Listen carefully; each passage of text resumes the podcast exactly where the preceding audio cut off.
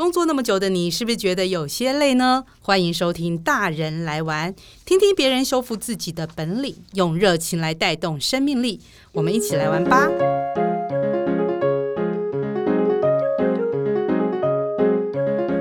大人玩什么？大人什么都能玩呐、大家好，我是 F 姐，欢迎收听《大人来玩》。今天大人来玩要玩什么呢？嗯，我先来说说吧，哈。五十加的大人们呢，在经历了又刺激又辛苦的学生时代、社会新鲜人、职场奋斗记、养儿育女、经营家庭的过程后，是不是觉得我们要开始掌握自己下半场的人生呢？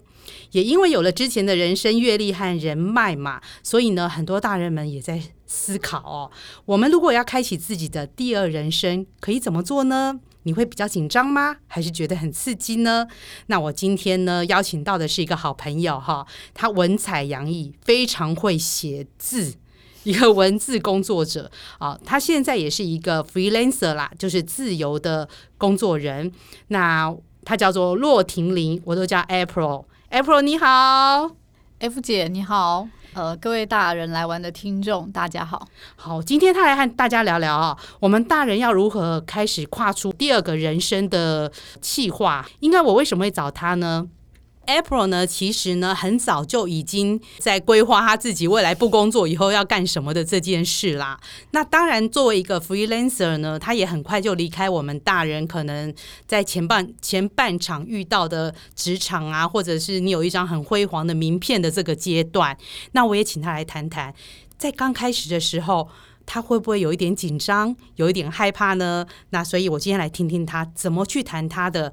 五十 plus 的人生下半场的规划。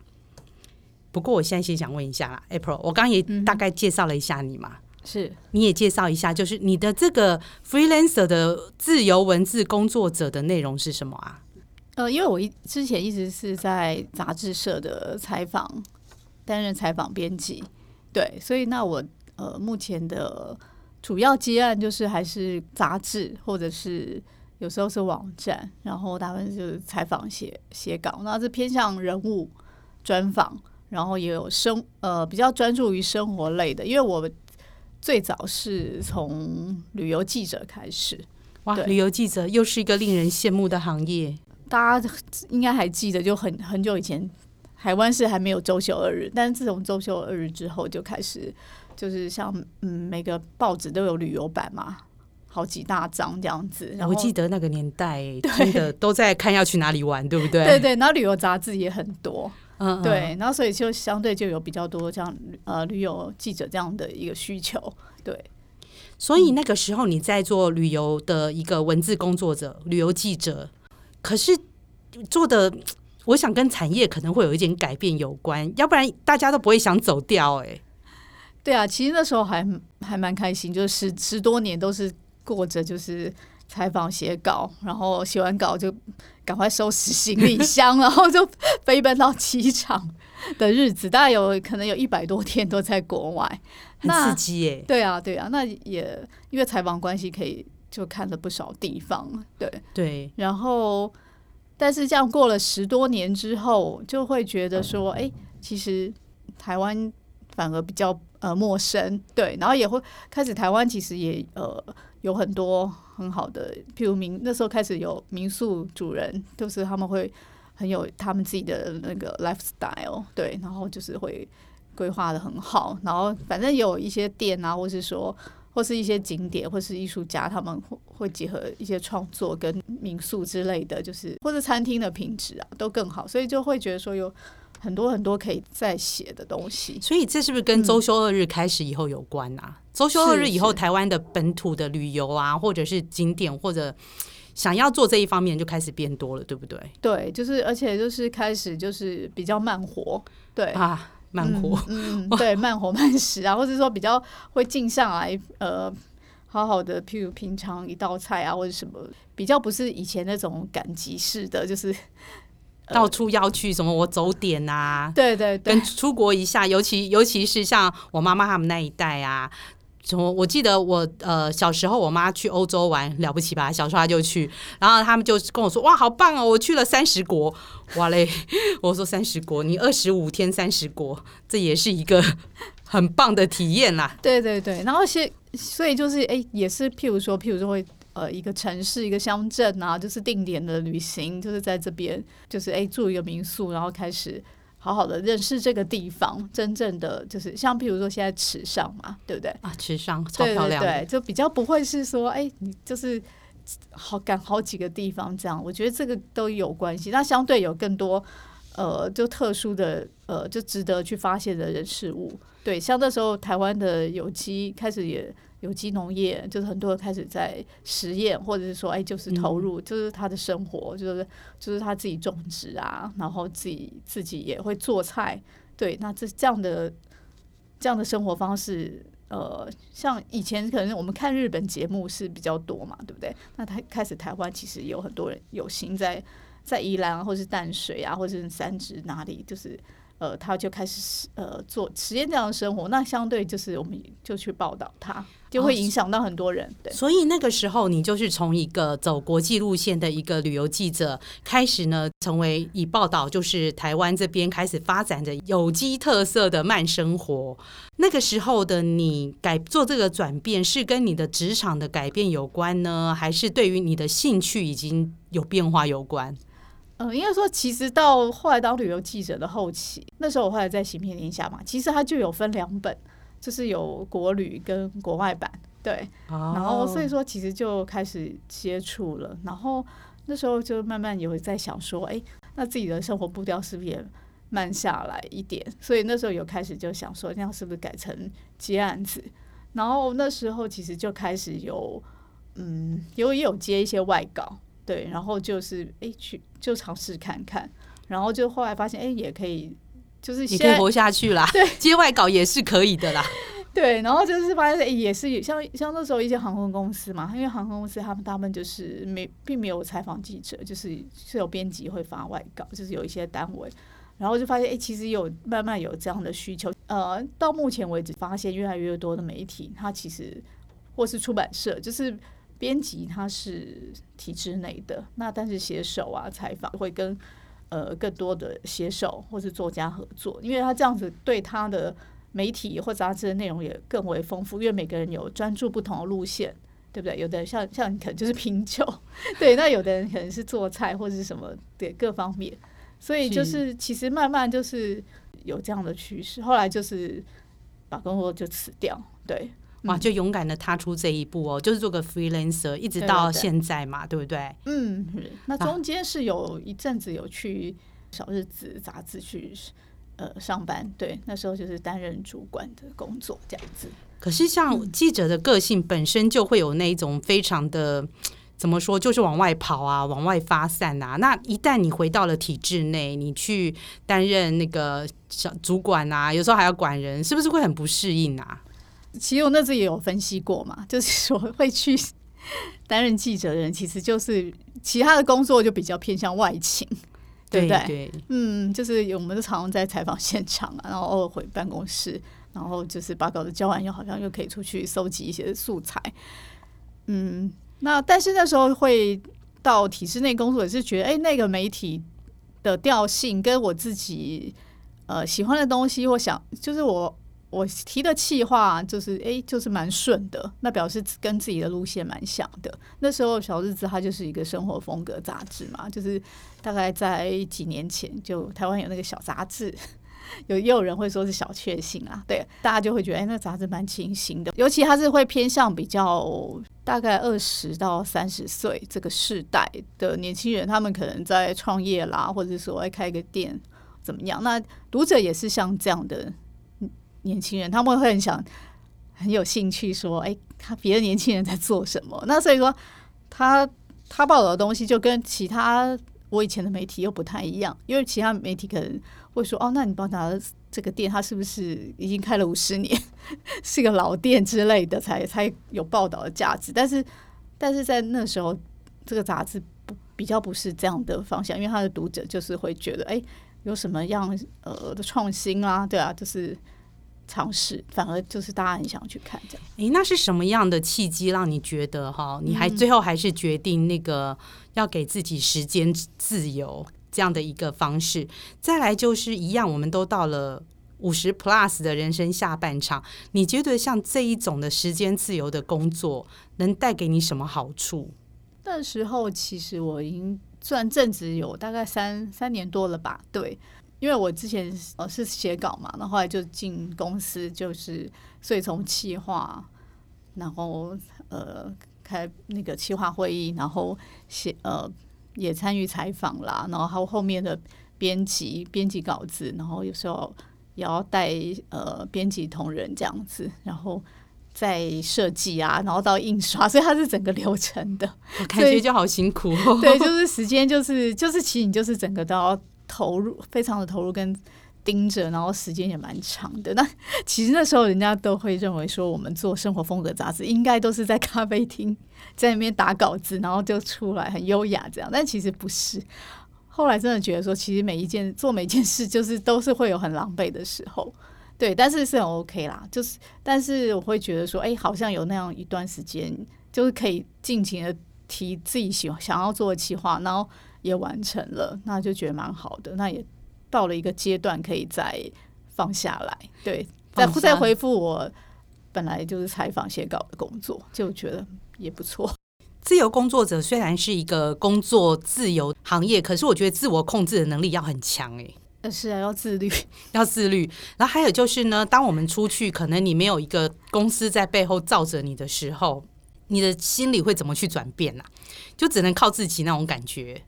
是啊，就是其实就是相对啦，就是也会就比较自由，但是相对就是说，哎，也会比较孤独一点。就是啊，讲到了一个重点了。到了人生下半场呢，有时候我们要知道孤独会是一个常态，因此因为孤独，所以我们就要规划嘛，嗯，就要规划说，那我们接下来的人生啊，我所谓的第二人生，对，那我们要怎么去规划它？我想像 April 比较不一样，是他从比较年轻一点就已经踏出孤独的脚步了，就去当 freelancer。可是作为一个 freelancer，呃，虽然你可以自己工作了，但是你对于你的人生下半场害怕吗？嗯，害怕应该都是会有啦，就是不安啊等等这些都会有。然后我自己对人生下半场，呃，有一个。蛮有趣的观察，就是说，哎，其实我大概在三十岁左右就参加一个读书会，就是文学与生命觉醒的读书会，那刚好是我大学老师开的。然后我自己就会对觉得，我对于就是探索自己啦，或者是身心灵方面的功课，还蛮蛮有兴趣的。对，也会常看这这些书这样子。我自己就是在参与这些课程中，也认识一些朋友。然后有一次，就是哎，知道有一个朋友他在一个自杀防治的热线接线啊，对，电话接线，他在当职工已经十几年了。然后我就就聊起来，这样我就觉得，哎，他就忽然很鼓励我去，可以去受训这个志工。那时候我觉得。还没有去，因为我曾经差不多在两三年前，我想要去考呃心理咨商研究所，但是那时候其实就是他其实其实是申请的，对，然后那时候我没有上。后来他在讲到这个这个接线志工的呃受训跟工等于志工工作嘛，然后我就觉得说，哎，因为这个也是要不断的训练，就是边做边学嘛，那我就觉得说，哎，借由去参加参加这个受训，然后就是会会上一些课，然后也要因为你要去接线的话，一定是面面对很多个案，那也一定要让自己不断的就是哎学习，那这样好像 好像蛮适合我。其实我从大学都是半工半读这样子，对啊，所以说就是在应该一年多前吧去报名了，对，然后在。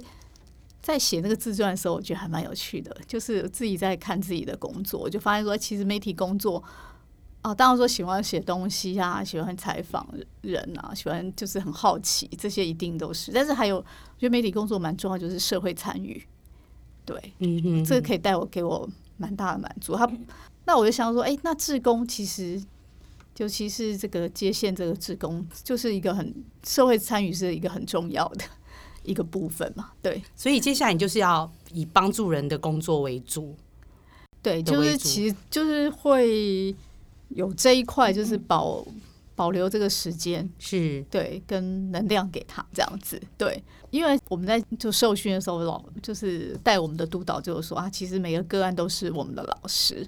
那从就是说，虽然说是去好像是帮助别人，但是其实在这些个案中，可能也会诶看到自己的议题。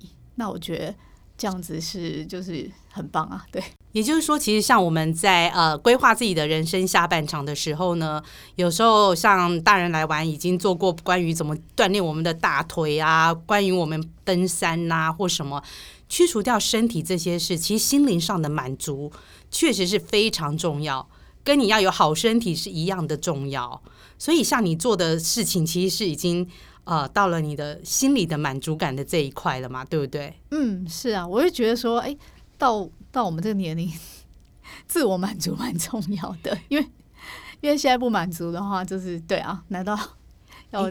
哎，那那说到这，我就很好奇耶，在你这整个采访经验里面呐、啊，因为你也做很多人物的采访嘛，对对对。对，那有哪些人他们在规划自己的呃人生下半场？你觉得是很值得你分享给各位听众的？嗯，有，其实也这几年也还采访蛮多这样的 case，因为我觉得像譬如五十家这个媒体首领，就是怎么样让自己过得更好、更有意义，就是大家都是非常关注嘛。对，然后就是我记得有采访好几个，一个是。一个古迹导览老师叫姚启忠，他就是我觉得还蛮敬佩的一个老师。他本身本来是法务部的公务人员，那也会轮调，但是因为他从小就住在圆山那边，然后那那边的时候小时候就在一个那个呃护国的呃神社，就寺庙啦，然后是但是是唐代建筑，因为是日式建筑改成的，所以说是那种木构造建筑，他就对这种。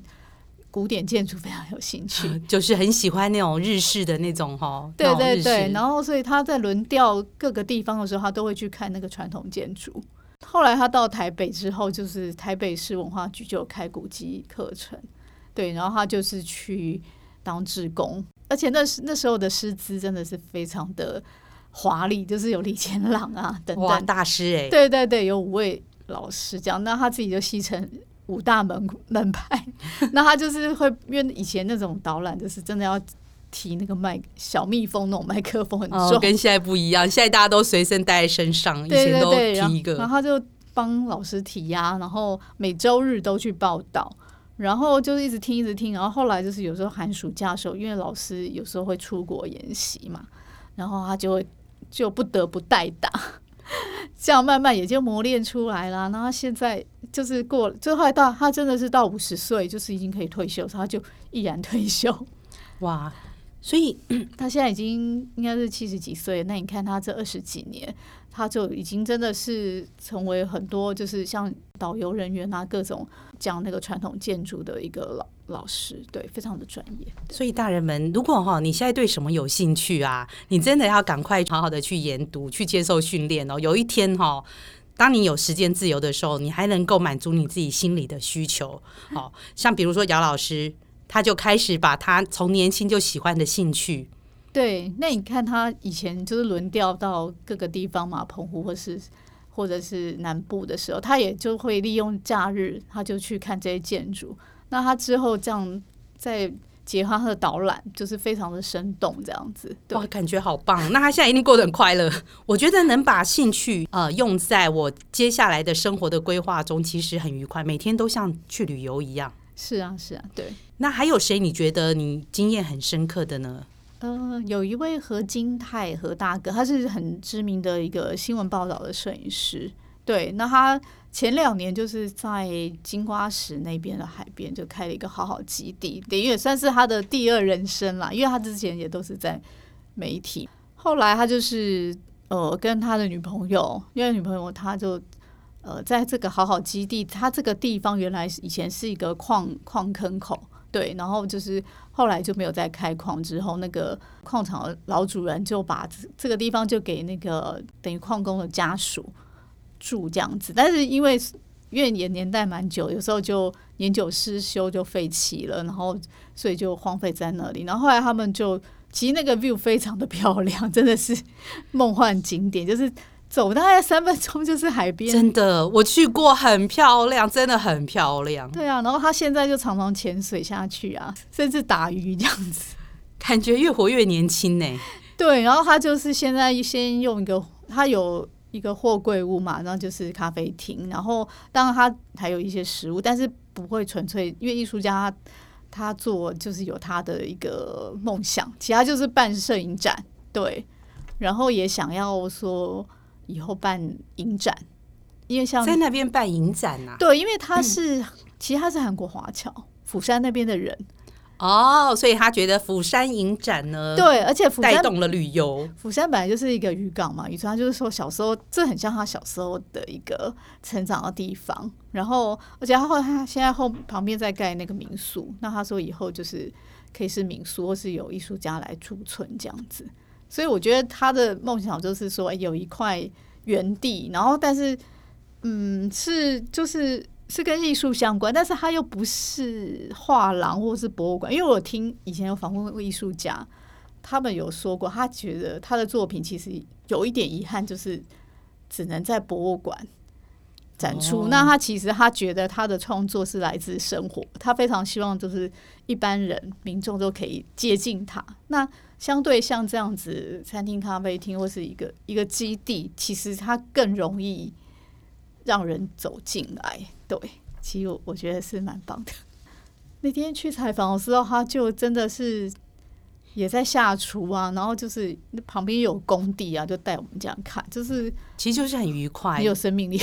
所以我有时候我就在想说啊，当我们大人们在规划我们的五十加以上的我们的人生下半场的时候，能跟兴趣结合在一起，或者能跟呃自己一直想要做的梦想结合在一起。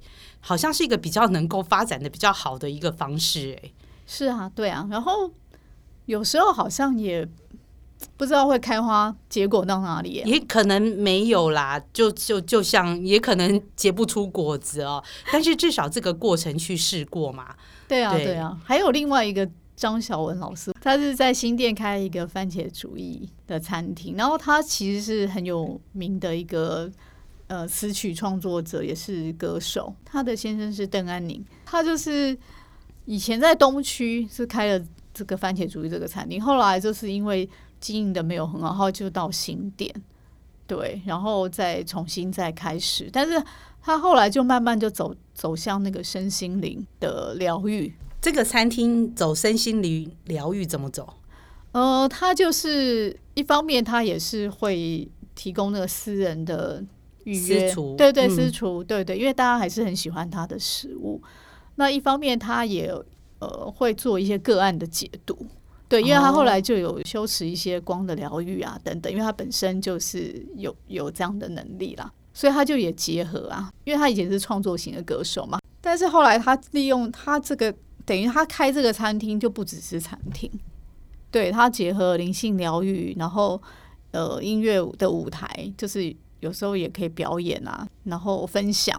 最初是那个哦，音乐的梦想。那这样走一走，体会到说创作其实是很多元的。他把过去的工作的经验，或者是说他曾经发光的经验，也放在他能够，嗯，就像你说，他可能在身心灵的部分，哇，年纪大的人比较有这个能量了。对，是他的人生的经验，这样对，他就把它结合在一起以后，其实又创造出了另外一个新的东西。对对对，就是说，他最后开花结果的形式可能不是我们当初想象的那样，但是他其实经过这样人生是是更丰富啊。对对，不会执着说啊，你进就是我一定要永远站在第一线舞台。我们可以再回到你刚刚有提到你想要去做志工服务这件事，嗯，那你本身也是一个文字工作者。你觉得这个东西会是你一个规划人生下半场的一个可以怎么样做的事情吗？你会去想这件事吗？我觉得就是未来写的东西吧，可能会就是会更有这方面的想法，更有温度。嗯、呃，对，或是会更关于呃生命的疗愈啊等等这些。对，我觉得就是随着我自己呃关注的方向跟范围，就会有有。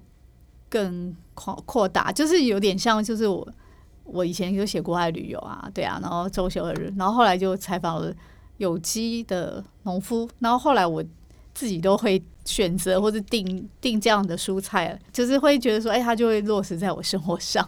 所以就是金融这样的一个工作，或者是这样的一个服务的过程，其实也落实在你自己的生活里面。对啊，对啊。然后因为采访很多不是家嘛，那时候也会开始就是哎去思考自己呃接下来人生要怎么怎么过，就是说它是互相就是影响的。诶，那我觉得其实很多大人们呢，跟你跟我一样嘛，我们也在思考哦。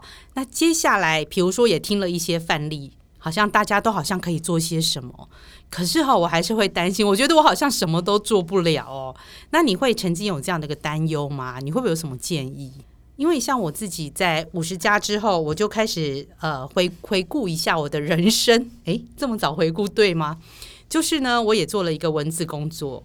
其实我也很会，我觉得我的文字还可以，虽然很轻浮，但是还可以。谦虚。对，然后再来呢，我就想，诶，那。呃，之前我说过酒嘛，对不对？然后我也考了领队执照啊。然后我想说，那还有什么学语言也都去学了啊？那现在要整合起来这件事，嗯，确实是要伤点脑筋嘛，对不对？我先举例好了，我就想说去做这个接线志工的受训，然后那时候我是看到说，哎，他其实会有很多很多课程，然后就是变成边做就是要边上课，那而且在接个案的时候就会。面对到各式各样的人嘛，那你就一定会有哎、应该也是会会很不安或怎么样，就反而会不许自己在一直去学习。那我觉得一方面也是会觉得说，哇，这个学无止境，这样好像蛮蛮不简单。但是一方面好像又有点开心，因为就永远要面对一些未知啊、新的新的事物，那这样学不完，不是不是也蛮好的？所以会觉得说好像。嗯，可以朝向这个方向。对，你那你接下来会打算去考一个什么心理咨商啊，或类似再去进修？也许会，但是目前就会，因为我现在就实习的阶段嘛，所以就是要实战了。对，然后也是会有一些课程，然后就就就会先把这个部分先顾好，这样子。对对。那我也想再问一下哈，因为我看你现在在自由接案啊，其实还蛮羡慕的，你知道？是。可是当压力蛮大的，对。可是当初你离开正职工作啊，都不会紧张哦？会啊，会啊。其实会会蛮焦虑的，就是赶稿子本身就 就会蛮紧张的。可是都会担心，你会不会担心那个接下来下一餐的钱不知道在哪里？也是会有担心啦。我有听过一个，就是说老天一定会给每个人就是一碗饭吃，就是不太可能，就是说除非说你真的都不动。对，不然一定都是会有一些机缘。我觉得蛮有趣的。那时候我我做 freelancer，那时候我记得本来都是接那个旅游方面的嘛。然后有一次，后来因为我就去那个台中新社那边有个内观中心，因为那时候刚好比较有时间，就去禅修十日十日禅。然后后来因为那是全程禁语嘛，然后十天之后才大家学员才可以聊天，然后就会发现。里面就有一个同行，他在一个周刊上班，然后他就说：“哎、欸，我们现在有缺外稿，你要不要来帮我们写稿？”哇，缘分呢？对啊，然后就哎，从此就其实就写了蛮多年，而且刚好也是是比较是生活品味生活方面的路线啊，跟我还蛮搭的，蛮奇妙的缘分、哦。对对对，就是说，哎，他这个。就是不晓得，就是那个姻缘在哪里。大人们呢，就是如果说你现在五十几岁了，在公司呢，可能有面临着那一种哈，会不知道什么时候自己就要离开的一个忧虑呢，你可以开始看看，回回过头来看看自己的兴趣，你就开始呢走你的兴趣，然后呢多广结善缘。就像刚刚那个 April 说的，好，我知道那是什么。老天关了你一扇门，必定会开另外一扇窗，是这样吗？是这个吧？可能是吧。对。所以那个意思就是说呢，这个时候呢，也不用太紧张啦。反正呢，就是对不对？自己先看自己下半场开始做一点细部的规划，紧张担心大家都会啦。所以说，回到就是说，哎，先想看看自己。哎，真的蛮想做是什么事，然后去去尝试。那就算没有得到说很实质什么东西，但是其实因为你你喜欢嘛，对啊，其实你已经满足了你的内心，那这个就是很重要的一个正能正能量。我觉得这很重要哎、欸，对。但你怎么样？至少我喜欢嘛。对，那你如果是为了某一个目的，那如果后来那个目的没达到，你不是就落空嘛？对不对？所以说是自己先喜欢，从心里面真正的喜欢，这个还蛮重要的。这真的很重要啊！就像我在之前呢，我开始在讲大人来玩这个议题的时候呢，也提到的就是大人来玩是要大家玩，可是我不知道要玩什么。其实又回到了一个很诶，我们要去。跟大人们讲的对话就是：你知道你要玩什么吗？其实这个东西呢很重要。像 April，他现在我知道你就在玩帮助人的工作，跟心理有关系的工作，对不对？嗯嗯嗯，可以这样讲。嗯，之前有去上一个工作坊啦，对，然后就是他就是有一个三大，就是三个目标，那其中一个就是服务。那我自己就发现，哎，我在服务服务的行动上面，我就蛮蛮积极的，对，蛮主动的。那我就会觉得说，哎，那可能这个就是要把它放在人生的待办事项中，然后这个种子就种下来吧。那我就觉得说，哎，那如果在后半人生，然后如果时间上 OK 的话，那就播出一部分这样子，好像就是有一个一块小小的田，那你就记得。种下一个种子，然后去灌溉它。那没有说要把它放的，就是很大的那种哦，很大的宏愿什么的。但是就是记记得去去浇灌它，这样。不管你目前生活是在哪一个阶段，如果你对什么突然你觉得哇，做了以后很高兴，做了以后觉得很有呃兴趣，你就把它写成人生的代办事项。我觉得这个很重要，你一定要记下来。然后呢，在有一天你的时间自由了。啊，当然了，可能财富有没有自由不知道，可是时间自由了以后呢，我可能就可以去做这个代办的事项了。嗯，April 现在也在往这条路上走，真的很棒。好，那还有呢，其实我还是就像呃 April 在做的事情一样，加入自工组织呢是非常棒的事情哦。如果你的心可以因此而感到很满足，那就是你人生要待办的事项。大人们有空吗？可以看看一些社团组织跟志工组织哈。那我今天非常感谢 April 到我的节目，谢谢 April，不客气，很开心。对，然后呢，那也希望各位大人们呢，能够在接下来你要开始写你的第二人生计划书的时候呢，能够找到你的人生代办事项。好喽，那今天的节目就到这里喽，谢谢大家，那我们下次见喽，拜拜，拜拜。